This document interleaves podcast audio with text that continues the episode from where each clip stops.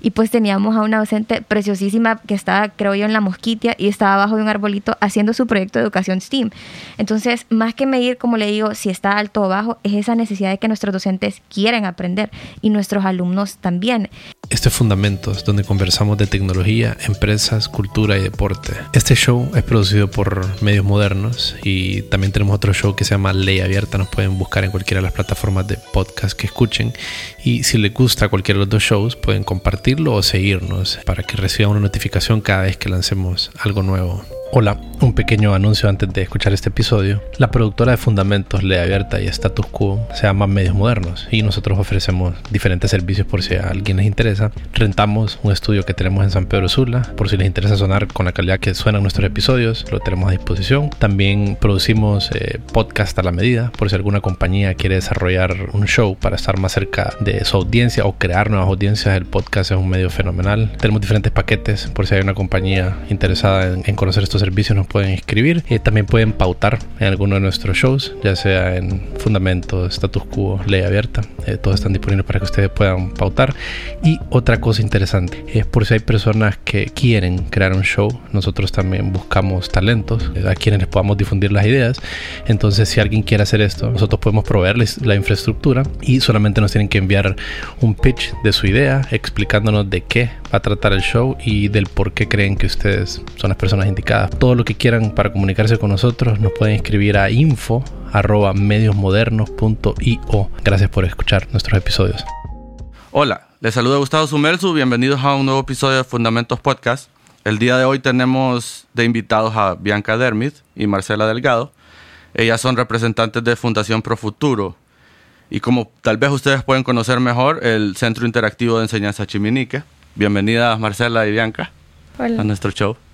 Muchísimas gracias. Contenta de estar aquí con usted. Tenemos visitantes capitalinas hoy. Sí. Sí, las dos son de la capital. Así es. Así sí. es. Bueno, eh, hoy quiero que nos, nos, hablen un poco y en nuestra audiencia sobre, mm, sobre la fundación, Fundación Pro Futuro. Eh, ¿Nos pueden platicar un poco cuál es su rol dentro de la organización y un poco de ustedes? No sé si Bianca quiere comenzar. Con muchísimo gusto. Pues mi nombre es Bianca y estamos a cargo de la dirección de proyectos educativos y proyectos en general de entretenimiento, o sea, la parte divertida son bromas. Entonces, en esa parte estamos y es un, un, gran proceso de aprendizaje. Estamos muy, muy felices de traer las buenas noticias que para este año 2022 Chiminique tiene para ustedes. ¿Cuánto tiempo lleva en la organización, Bianca? Cuatro años y medio. Cuatro años y medio. Hola, Marcela? yo soy Marcela y estoy en la dirección de mercadeo y pues nosotros estamos a cargo de comunicar al público todos los lindos proyectos que, que salen del departamento de proyectos y de la dirección ejecutiva. Entonces, ahí estamos en la parte, en el contacto directo con, con los clientes. No sé si nos pueden hablar un poco de, de de Profuturo. Yo creo que la gente conoce bastante el concepto de Chiminique, pero puede que no, no sepan que hay tras bambalinas, ¿verdad? ¿Cómo, ¿Cómo es la fundación que, que, que mantiene funcionando eh, este proyecto? Correcto. Para nosotros es de suma importancia que pues la gente vaya conociendo en realidad el trasfondo de cómo Museo Chiminique llegó a ser lo que al día de hoy es. Y pues esto fue gracias a Fundación Pro Futuro. Es decir, Fundación Pro Futuro es la eh, organización que administra Museo Chiminique. Museo Chiminique es un brazo ejecutor de Fundación Pro Futuro.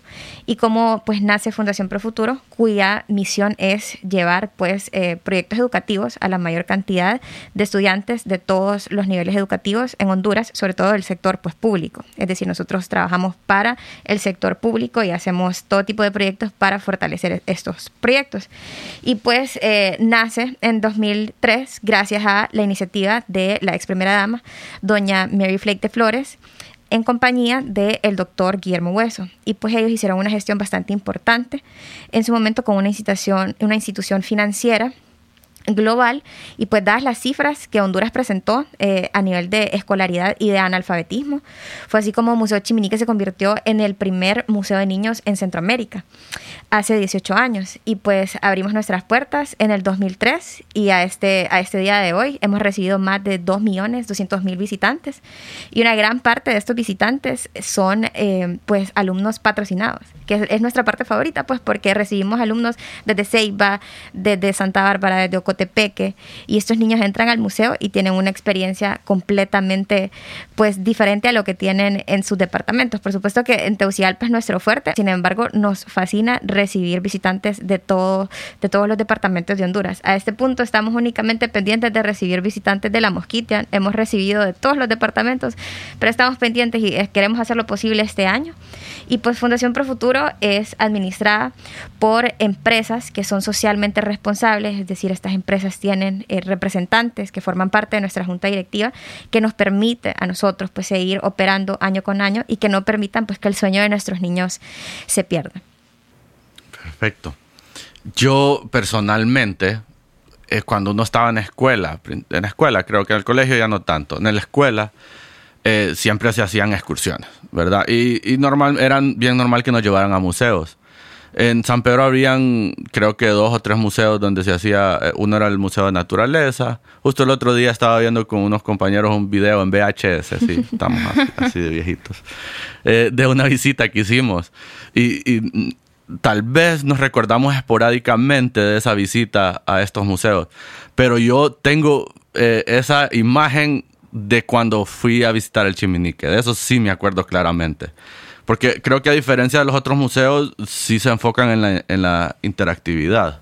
Así es. Entonces, eh, creo que eso e, es, eso es lo que hace la diferencia entre crear una memoria o no. Claro, si es que eh, uno de los fines principales del museo, como lo ha mencionado Bianca, es la educación, pero es la educación interactiva, no es el tipo de educación que uno ya, ya recibe en el aula de clases porque Museo Chimini viene a ser ese complemento de lo que ya estamos aprendiendo en las clases. Entonces los niños aprenden jugando y así, eh, como lo mencionaba, ¿quién no se acuerda de cuando entró a la nariz o cuando estuvo en la sala de medio ambiente? Tantas cosas que a uno eh, se le quedan y, ya las recuerda eh, hasta que ya uno ya está grande. Incluso tenemos visitantes que han vuelto ya siendo adultos con sus hijos y tienen claros y vivos los recuerdos cuando ellos jugaban ahí siendo niños. ¿Cómo es un poco ese proceso de conceptualización de los elementos que se presentan en, un museo interactivo como Chiminique? O sea, ¿cómo es ese proceso de que, ok, ¿qué vamos a hacer en esta sala? Eh, ¿Vamos a cambiar un, un, proyecto o no?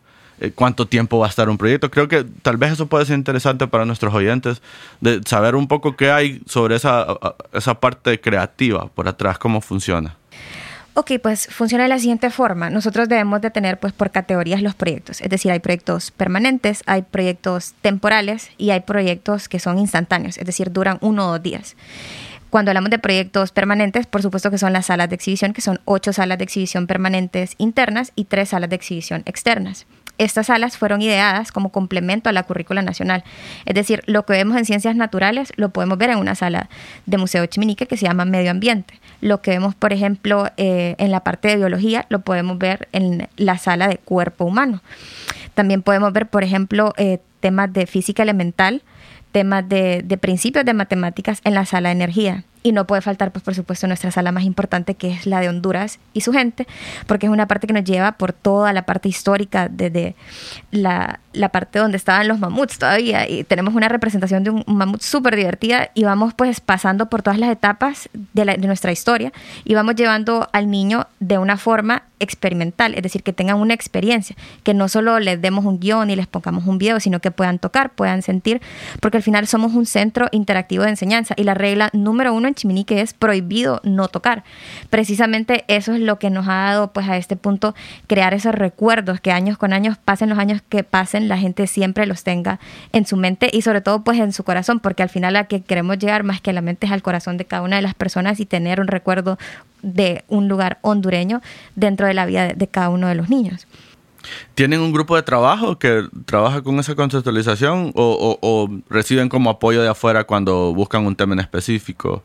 Nosotros pues trabajamos un proyecto, hacemos un estudio de mercado, tenemos que pues identificar a quién queremos llegar y cómo lo queremos hacer y luego pues dependiendo de la categoría que queramos llevar a cabo, nosotros pues o nos abocamos a expertos o nosotros dentro de nuestras capacidades tenemos personal sumamente capacitado. Por ejemplo, en el área de proyectos pues tenemos una ejecutiva de proyectos internacionales, tenemos un productor y también tenemos eh, una coordinadora de eventos. Entonces somos un equipo bastante sólido que cada uno pues tiene su aporte según la regularidad y la persona que atienda, pues porque cada uno entiende un sector diferente. en base a la experiencia, nosotros vamos armando un proyecto, luego lo socializamos con el resto de los departamentos y una vez que para todos tiene sentido, calzamos un proyecto y pues ya empezamos el tema de formulación, de crear un perfil de proyecto y luego por supuesto pasamos de Marcela para el tema de difusión. ¿Y hay algún proyecto que ustedes puedan mencionarme que haya sido como el boom, el que más ha recordado la gente, el que más les han pedido que lo mantengan?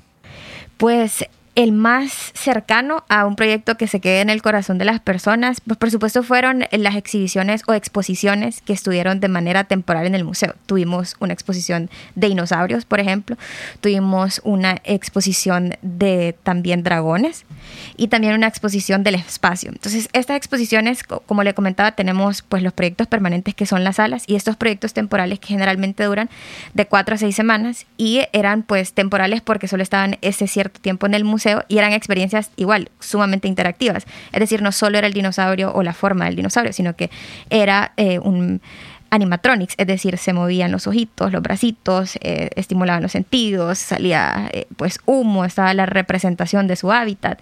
Era verdaderamente una experiencia. Estas exhibiciones pues han sido sumamente famosas para el museo y también en el 2018 incursionamos en obras teatrales infantiles.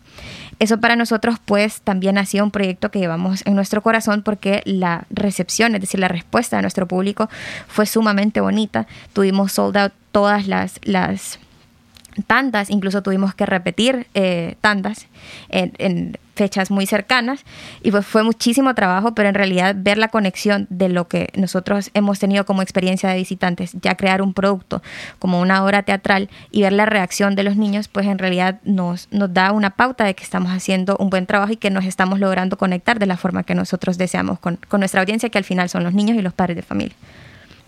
Excelente. Eh, hicieron mención sobre que tratan de adaptarse al currículum nacional. Eh, como mencionaste, están, están enfocados como en atender esa, e, ese público de la educación pública, ¿verdad? Eh, ¿Tienen relación, cuál es su relación con, con entidades gubernamentales? Por ejemplo, con la Secretaría de Educación, o no sé si tienen relación, por ejemplo, con la Universidad Autónoma. Si nos pueden platicar un poco más sobre eso. Sí, justamente con la Secretaría de Educación. Eh, bueno, ellos ya han sido parte del programa de patrocinios anteriormente con las visitas guiadas que se hacían eh, previo a la pandemia, que ingresaban eh, grupos de escuelas públicas y se les brindaba la entrada gratis y una merienda.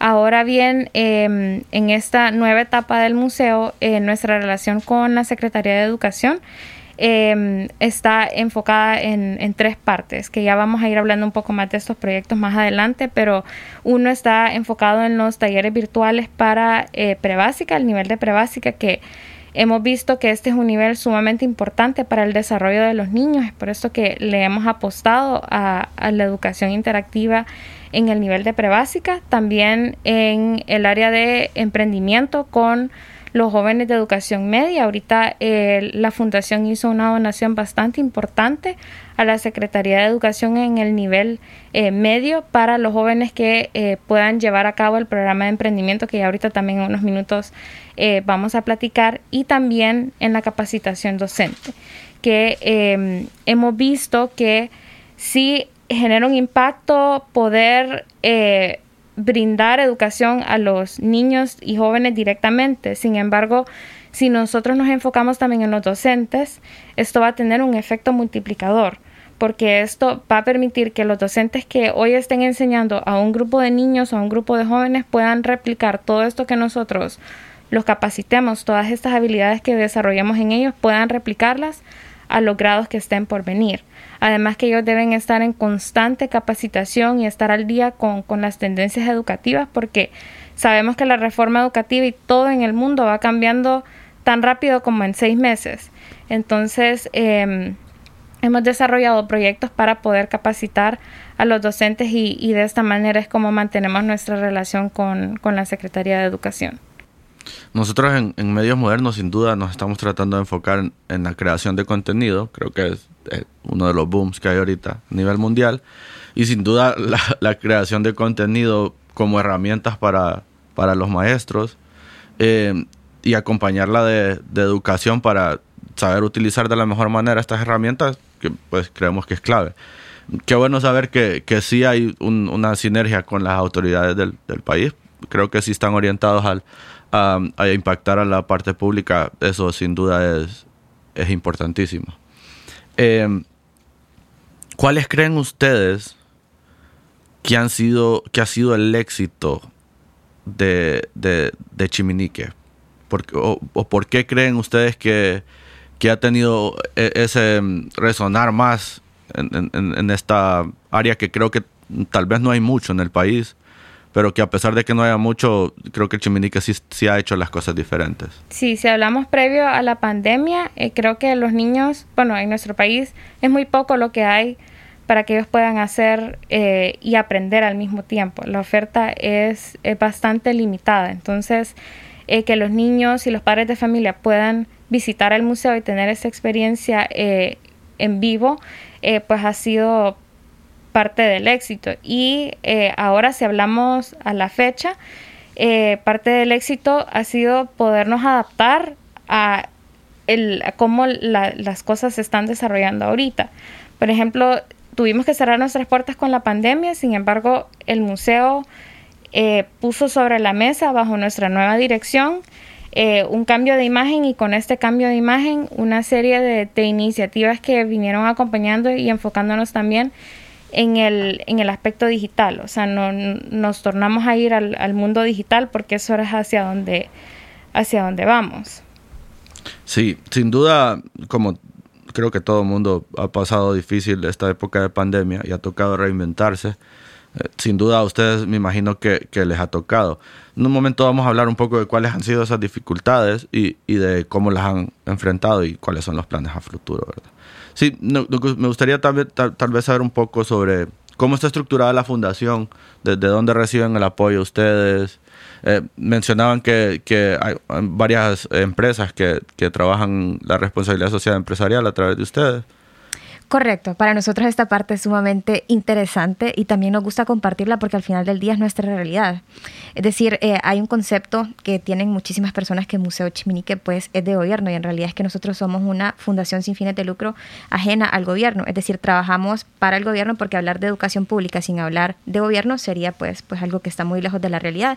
Más sin embargo, pues nosotros la gestión de fondos la, la hacemos a través de, o sea, es decir, cuando empezamos un proyecto tenemos cero fondos estructuramos un proyecto y creemos tanto en el proyecto que para poder gestionar esos fondos, primero tenemos que creer en el proyecto, porque muy difícilmente vamos a vender algo que ni siquiera nosotros como eh, autoridad de la institución pues creemos. Y luego pues identificamos aquellas empresas cuya finalidad de responsabilidad social vaya pues acomodada a lo que nosotros estamos tratando de insertar dentro de la educación. Es decir, no todas las empresas, eh, por ejemplo, están eh, interesadas en llevar el emprendimiento como, como pauta para su responsabilidad social, pero tal vez estas empresas sí les interesa, por ejemplo, una producción audiovisual, algo más comercial. Entonces nosotros tenemos esa capacidad de adaptarnos a cuáles son esos intereses que las empresas tienen. Cuando hablamos de gestión de fondos, pues nosotros hacemos gestión de fondos de forma nacional e internacional. Es decir, hemos tenido esa apertura de poder gestionar fondos tanto dentro como fuera de Honduras en ciertos proyectos, más sin embargo, en realidad es que nosotros, eh, por decir un dato, en un 80% nos debemos a las empresas hondureñas y a esas empresas que creen nuestros proyectos. Y algo que siento que a nosotros, cuando hablábamos del éxito del museo, es que nuestros proyectos son sostenibles en el tiempo, es decir, no, no hacemos proyectos momentáneos no tenemos iniciativas que duren un año, sino que tenemos iniciativas pues que cada año más que desaparecer van creciendo y se van haciendo un proyecto que se va adaptando a las necesidades que en esa temporada están teniendo los niños y jóvenes hondureños. Sí, sin duda, me imagino que ese apoyo se vio bastante afectado durante la pandemia. Eh, yo formo parte de, algunas ONGs y sin duda tuvieron que haber ajustes fuertes, eh, reorganización, como la mayoría de empresas dentro del país. ¿Cómo, ¿Cómo afrontaron esa dificultad de, de obtener el apoyo de tal vez, y no culpar a las organizaciones que, que están pasando también por malos momentos y, y, muchas de las organizaciones que llevan años apoyando, tal vez tuvieron que parar momentáneamente o, reducir eh, el apoyo que daban. ¿Cómo manejaron ustedes ese, esa falta de ingresos o, o esa dinámica de, de hasta parar el museo, verdad? Sí, bueno, con, con, la pandemia el museo sí tuvo que cerrar porque estamos hablando de que eh, era una de las poblaciones más vulnerables eh, a ser infectadas por el, el, virus y también que, como mencionó Bianca al inicio, es prohibido no tocar, entonces era una de las sí, reglas. La dinámica cambió totalmente. Entonces nos vimos obligados a cerrar nuestras puertas.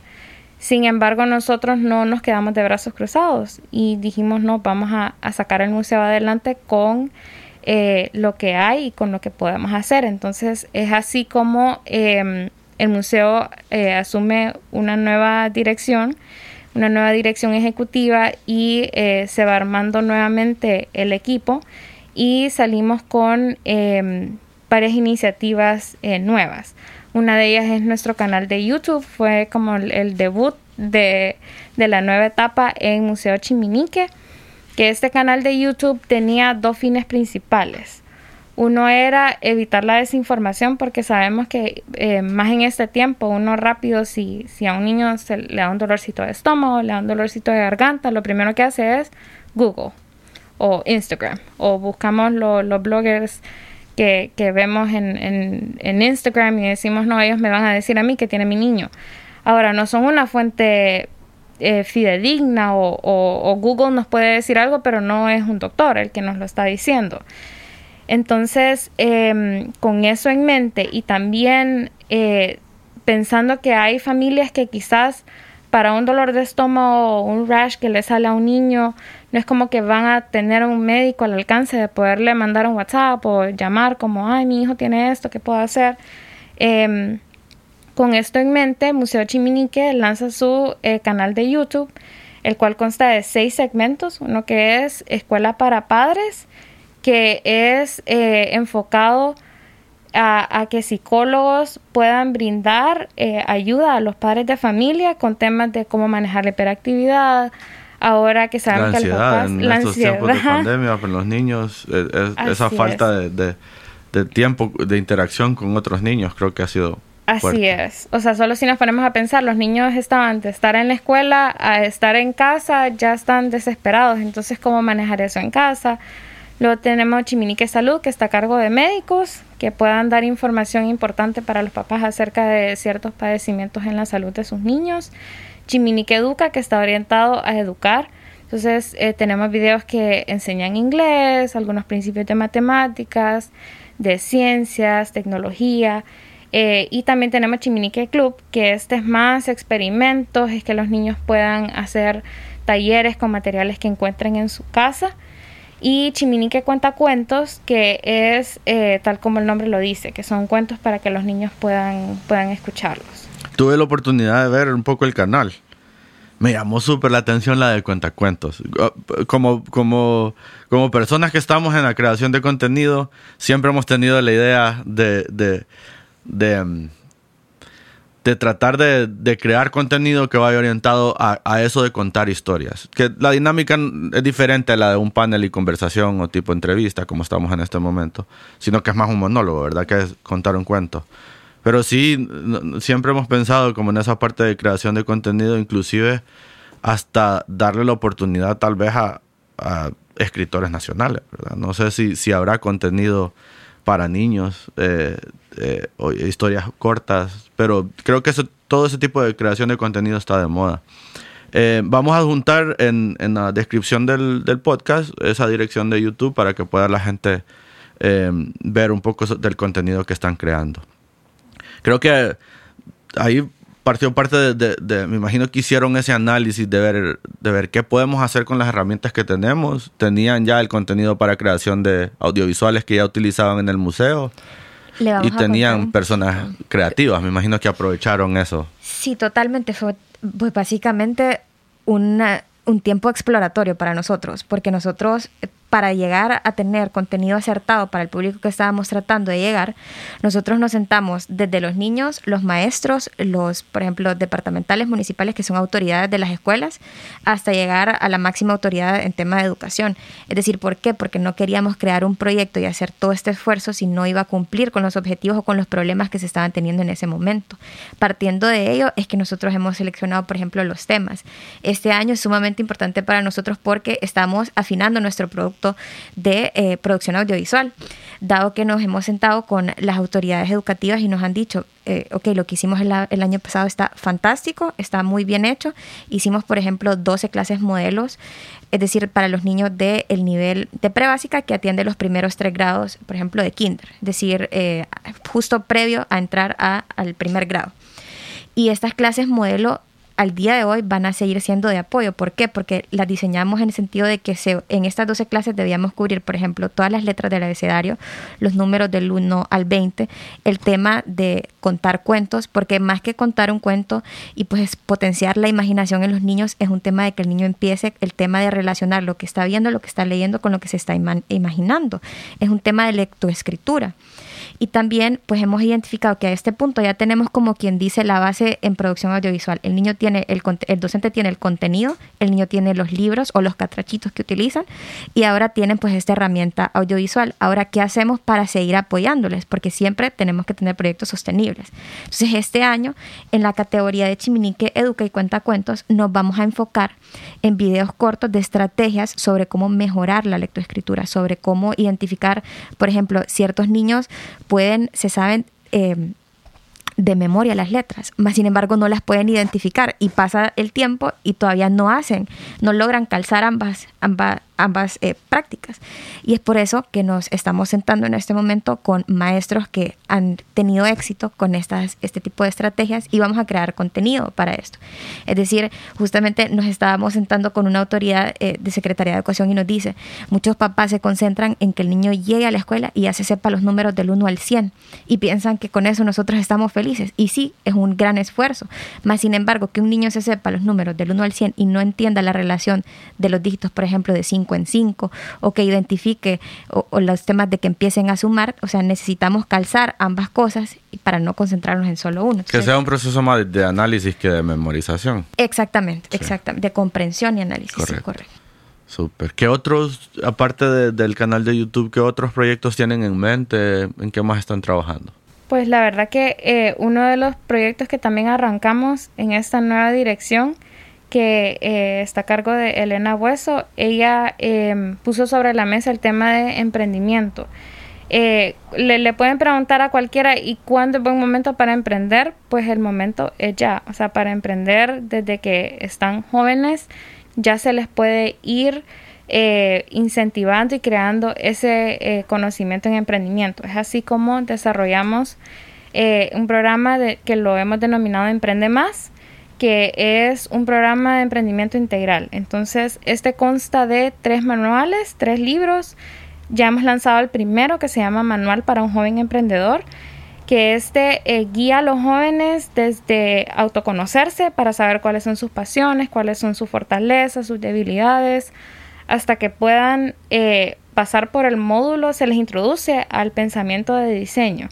Entonces ellos empiezan a investigar, a observar, a, empatizar con el público para poder identificar un problema y luego eh, buscar una solución y probarla en el mercado y generar un modelo de negocios y terminar, cumplir el ciclo del programa ya con un producto o servicio final que ya está aprobado y em, se les muestra los principios de negocio, se, se desarrolla un plan de prefactibilidad para ver que en efecto ese producto o ese servicio que ellos han ideado eh, va a ser bien recibido en el mercado y eh, se le da una identidad visual, se le da logo, se le da identidad a lo que ellos están creando.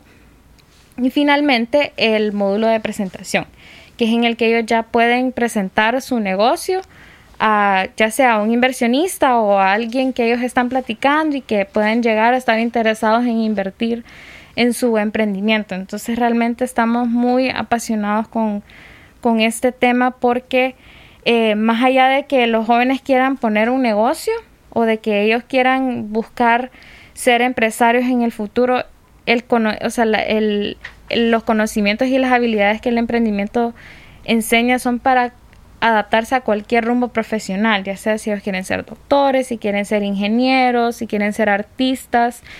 Estas habilidades de pensamiento crítico, adaptabilidad, o sea, si vemos ahorita cuántas empresas eh, no se pudieron adaptar a la nueva modalidad de la pandemia, de cómo el comportamiento del consumidor cambió. Entonces, cómo poderlo investigar, cómo poderse adaptar a las demandas que el mundo requiere, cualquiera que sea el camino que ellos tomen como, como profesionales. Entonces... ¿En qué edades está? Eh, en, ¿Quiénes pueden participar? ¿En qué edades? ¿Cómo pueden empezar a, participar en este, en este, proyecto? Pueden empezar a participar desde... Eh, 16 años en adelante. Este programa ya está, tiene un lenguaje que se adapta bastante para los jóvenes y e incluso para adultos. Eh, ya personas que ya sean profesionales pueden tomar el manual. Es un libro de trabajo, entonces es lo, lo, lo más eh, bonito y característico de este programa, que ellos van eh, leyendo el contenido y van desarrollando el, proyecto. Entonces, eh, cualquier persona a partir de los 16 años de edad ya puede tomar el manual y perfectamente desarrollarlo. Ok. ¿Y em, cómo pueden obtener el manual?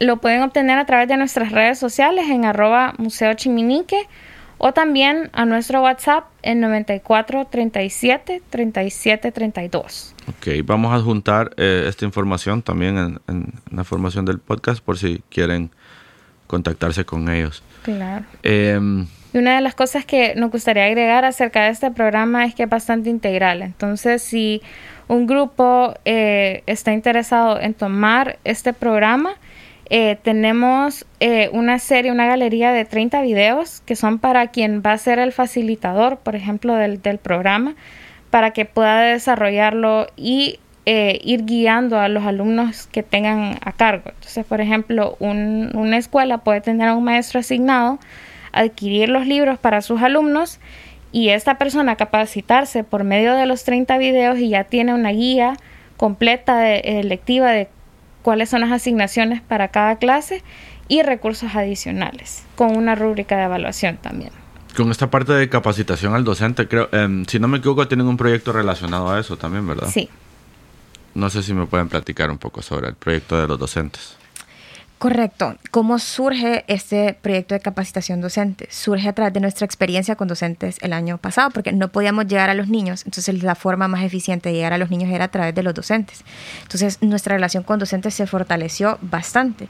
Y pues como nosotros somos un complemento y nuestro principal objetivo es traer todas aquellas pues tipos de educación que no son tradicionales en Honduras. Cuando hablamos de no tradicionales, por ejemplo, educación STEAM, eh, estamos hablando de estimulación de, o desarrollo de habilidades blandas en los niños. Habilidades blandas se entiende, por ejemplo, la negociación, el trabajo en equipo. Em, y cuando hablamos de STEAM por sus siglas, estamos hablando de ciencias, tecnología, ingeniería, arte y matemáticas. Tenemos a, a este punto, hemos identificado 10 metodologías de aprendizaje que pueden servir de mucho apoyo a la educación tradicional en Honduras y pues nosotros decidimos que la forma en la cual podíamos llegar a mayor cantidad de niños era si un docente que atiende, por ejemplo, crear un programa para docentes de tercer grado el niño todos los años cambia de grado, pero el docente siempre va a estar en tercer grado si está asignado a ese grado. Es decir, si, si queríamos nosotros, por ejemplo, llegar a un o tener un efecto multiplicador, era mucho más eficiente crear una capacitación para el docente que para el niño, porque si capacitamos al docente, el docente va a tener estas cualidades a medida que niños y niños vayan entrando al grado que él atienda. Y fue así como nace este centro de capacitación docente.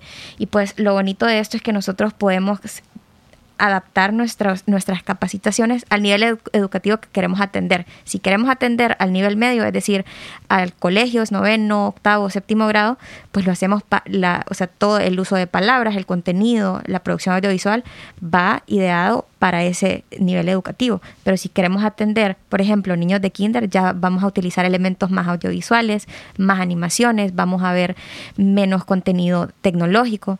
Entonces, esto es lo bonito y esta capacitación docente, pues es algo a lo que le apostamos fuertemente este año porque para nosotros es sumamente importante tener esa interacción con los docentes, tanto de escuelas públicas como de escuelas privadas, es decir, por cada docente de educación privado que pueda, por ejemplo, contratar nuestros servicios de capacitación, nosotros vamos a patrocinar a un docente de escuelas públicas.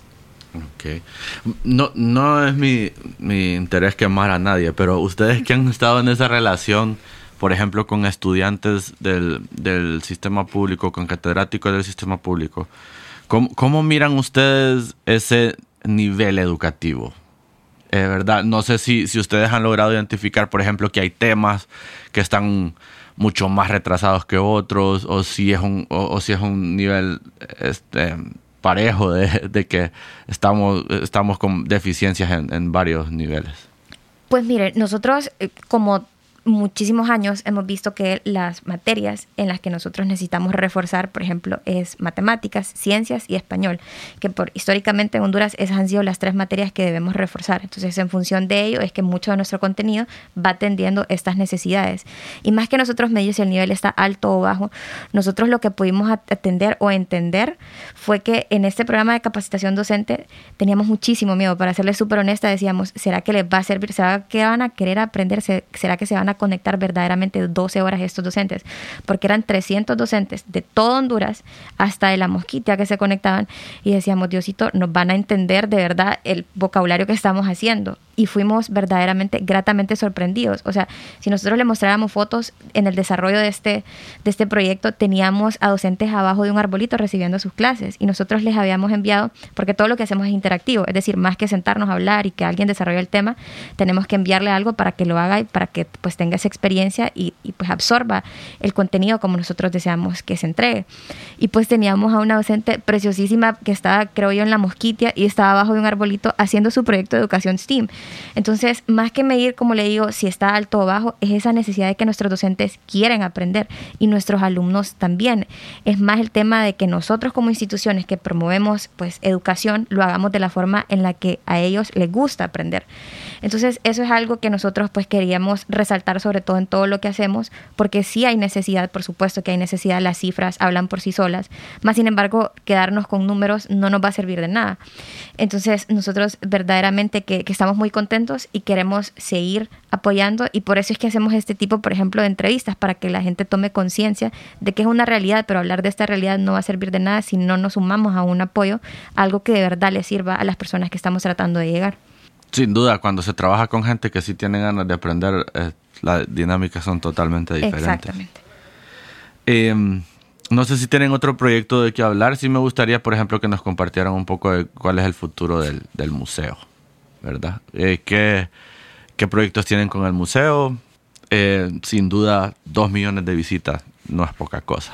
Sí, bueno, la verdad es que eh, el futuro del museo se ve bastante prometedor. Hay tantos proyectos que nos, nos emocionan mucho y nos apasiona hablar de ellos porque eh, todos giran en torno a cómo podemos nosotros, desde lo que podemos, mejorar la vida de los niños y jóvenes en Honduras, que es lo que eh, más a nosotros no, nos mueve. Entonces, definitivamente el programa de emprendimiento 1 va bastante adelante.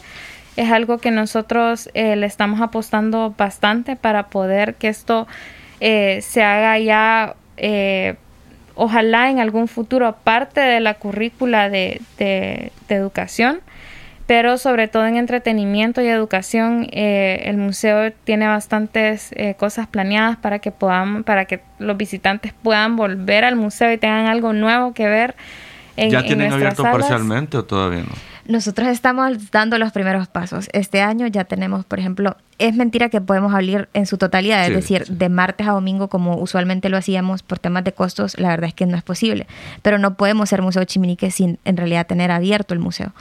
Hemos empezado con un ejercicio que hemos llamado Chimi Weekends, es decir, que al menos dos fines de semana de cada mes del año nosotros estamos pues aperturando todas nuestras salas de exhibición y estamos pues haciendo dinámicas diferentes cada fin de semana para que no sea una visita que solo vaya pues, atienda a las salas y pues nosotros les invitamos, tenemos muchísimas sorpresas y no podíamos venir pues a hablar si no tuviéramos planes, si no tuviéramos grandes esfuerzos que vamos a hacer este año.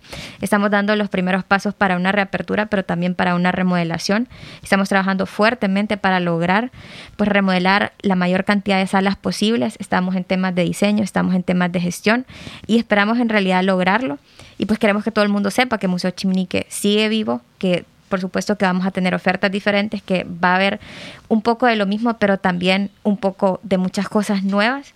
Y también pues este año eh, les vamos a comentar un poquito. Vamos pues a, abrir unas obras teatrales por ahí, no les vamos a decir en qué fecha.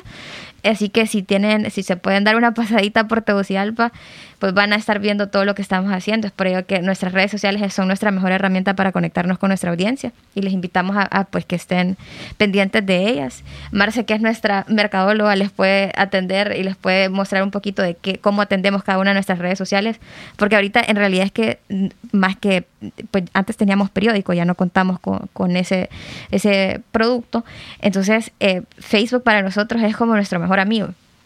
Entonces, ahorita estamos, estamos trabajando fuertemente en ello. Así que, Marce, comentarles un poquito cómo trabajamos nosotros nuestras redes. Sí, la verdad es que, eh, bueno, como sabemos, cada red tiene su, su propia función, pero sí, sí eh, nos gusta conectar bastante con nuestra audiencia por medio de Instagram. Eh, ahí por medio de Instagram compartimos bastantes tips. Nos gusta también que siempre el componente educativo que caracteriza el museo también se transmite a través de las redes sociales. Entonces, eh, si nos siguen pueden aprender un poco más eh, acerca de los temas que ya vemos en nuestro canal de YouTube, pero también eh, otros temas complementarios que les ayudarán mucho eh, en su relación padre e hijos. Y también, pues, que invitarles a que estén pendientes y que nos sigan porque ahí por medio de, de, nuestras redes anunciamos las aperturas, anunciamos cuáles son los proyectos que están por venir, como Bianca les mencionó, así que les invitamos a seguirnos en arroba Museo Chiminique. Todo en, es pegado, ¿verdad? Todo pegado. Todas, todas las redes son iguales. Así es. Y el Chiminique con K. Así con es. K, por favor. Sí. No nos escriban chiminique con Q. Se los pedimos, por favor. Tengo que aceptar lo que yo la primera vez lo escribí con Q. pero ya aprendí que es con K. Sí, honestamente estas señalizaciones en las calles hay con Q y eso para nosotros es como... la marca, no, la marca. No. 18 años y no podemos escribir bien. Sí, pasa. Eh, ¿Qué significa chiminique? Chiminique es una ranita, por eso es que está la ranita. Es el apodo de la ranita. Exacto, no, bueno, un sapito ranita, como nosotros le queramos poner. Y más que todo, pues es nuestra mascota porque la ranita es una persona muy noble, es una persona que puede pues vivir en diferentes tipos de hábitats y eso es lo que esperamos que nuestros niños logren, que sea cual sea su realidad, ellos puedan sobresalir y puedan pues hacerlo en conjunto con, con las personas con las que habitan. Y por eso Chiminique pues tiene este nombre. Este handle es a nivel mundial, ¿verdad? Nadie puede abrir ningún otro Chiminique en ninguna parte del mundo.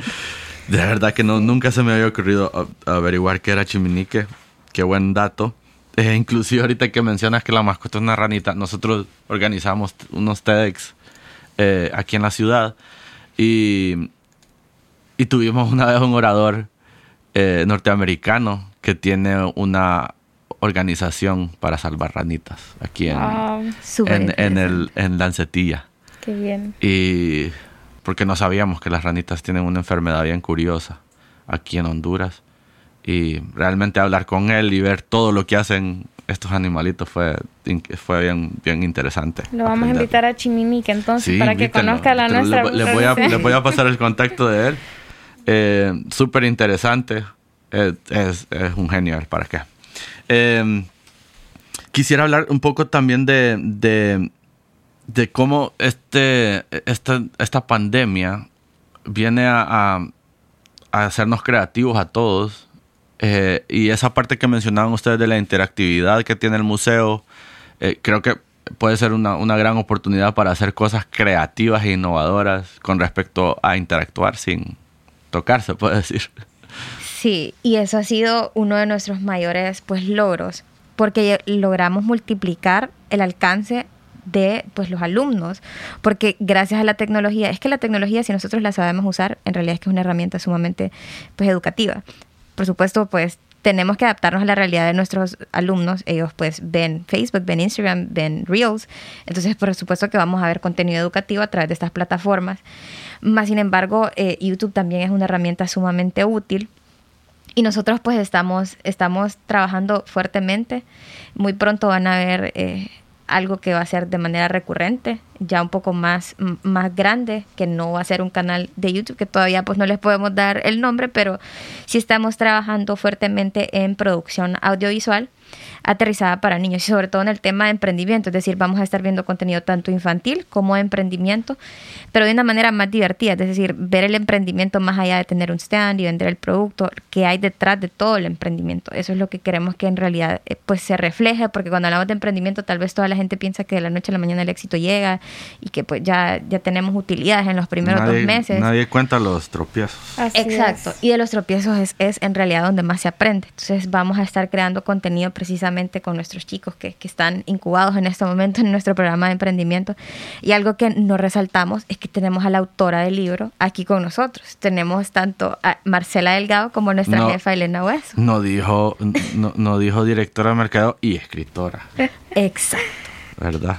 Así qué bueno saber, qué bueno saber que ya está reactivándose el museo, ¿verdad? Creo que ahorita aquí ya estamos viejitos, tengo, todos mis amigos están teniendo hijos y todo, creo que creo que ya va a ser momento de que ellos lleven a sus, a, sus, a sus hijos a, pasar un poco de, ese, de, esos momentos que nosotros vivimos cuando estábamos pequeños.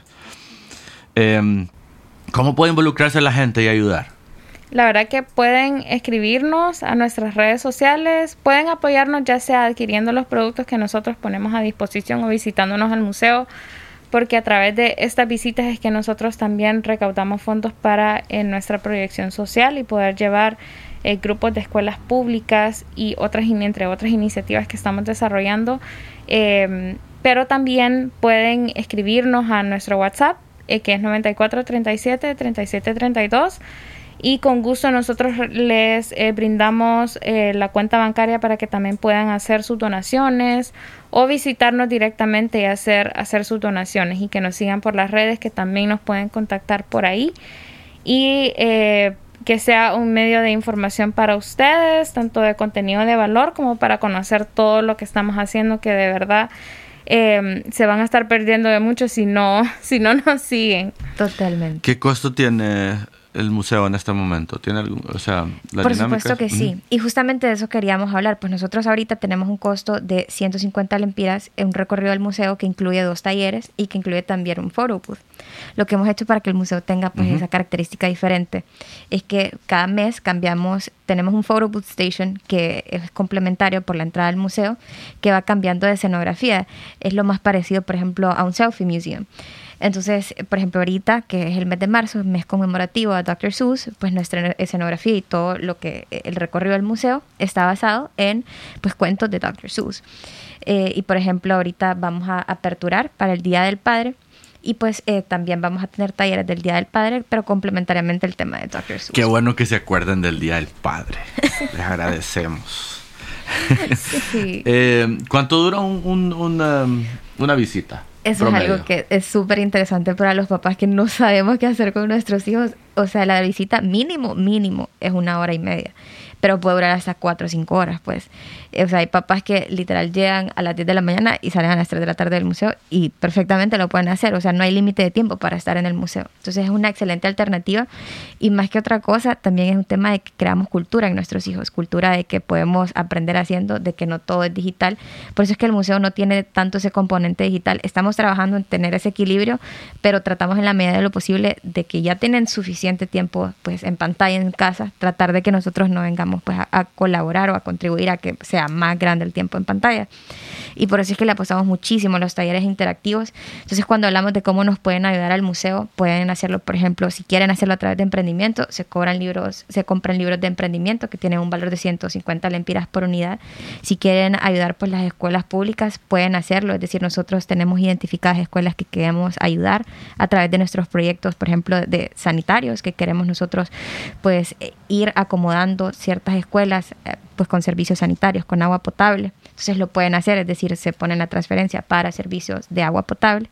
Y también eh, la visita al museo, que vamos a tener una membresía anual que eh, por un monto pues van a poder asistir una vez al mes al museo y pues solo se compra la membresía anual y pues van a poder estar teniendo esa cultura. Me imagino que tienen personas que los visitan regularmente. Exactamente, exactamente. Y fíjense que las personas que nos visitan regularmente, muchos de ellos son extranjeros. Y eso nos llama mucho la atención porque los extranjeros sí tienen esa cultura de llevar a sus hijos al museo. Sí, totalmente. Actividades afuera, sí. Exactamente. Entonces nosotros también pues, esperamos que nuestros compatriotas también tomen esta iniciativa y la, apliquen en, la educación pues, de sus hijos en el tiempo libre que, que se les pueda pues, otorgar a los ¿Trabajan con voluntariado o no? Eso es algo también que nosotros hemos hecho a través del tiempo. Nosotros tenemos eh, un programa de guías educativos. Guía educativo es la persona pues, que recibe a los visitantes en cada una de las salas y les da una explicación de cada una de las salas. Y este programa de guías educativos son becas universitarias. Es decir, tenemos generalmente de 15 a 30 jóvenes que se les da pues, una beca de medio tiempo eh, para ser guía en el museo, pero estos jóvenes deben ser pues, personas, uno, de escasos de recursos y dos, tienen que estar matriculados en una universidad para poder ser receptores de esta beca educativa. Súper. Pero si tenemos voluntarios que nos ayuden con redes sociales, amigos, bien recibidos sean. bueno, ya escucharon. Eh, bueno, les quiero agradecer por su visita. No sé si quieren tocar algún otro tema. Me gustaría darles un espacio para que puedan dar unas palabras finales también. Muchísimas gracias, Gustavo, de verdad, eh, por este espacio en, en el podcast. Para nosotros es sumamente importante dar a conocer a la gente qué es lo que Museo Chiminique hace y Fundación Pro Futuro, además de solo el museo, que somos mucho más. Eh, estamos eh, tratando de abarcar diferentes temáticas y diferentes rubros a través de nuestras iniciativas enfocadas en la educación y en el emprendimiento, así que les invitamos nuevamente eh, a que nos sigan a través de las redes sociales en arroba museo chiminique y ahí puedan enterarse de todos los proyectos que estamos haciendo y que eh, puedan también apoyar la educación por medio nuestro. Si era algo que ustedes no conocían, pues ahora ya lo saben que eh, al visitarnos o al adquirir alguno de nuestros productos, ustedes están apoyando la educación de la niñez y la juventud hondureña. Y por mi parte, pues nuestro mensaje complementario a lo que dijo Marce es que nosotros creamos también que hay muchísima buena mano de obra en Honduras, que no esperemos a que alguien venga a solucionarnos los problemas, que pues el cambio empieza desde casa y que todos podemos empezar y contribuir a que pues tengamos una, una mejor educación y una mejor Honduras en el futuro. Bueno, gracias Bianca, gracias Marcela. Eh, nos despedimos y nos escuchamos en el próximo episodio. Los esperamos en Chiminique. Gracias.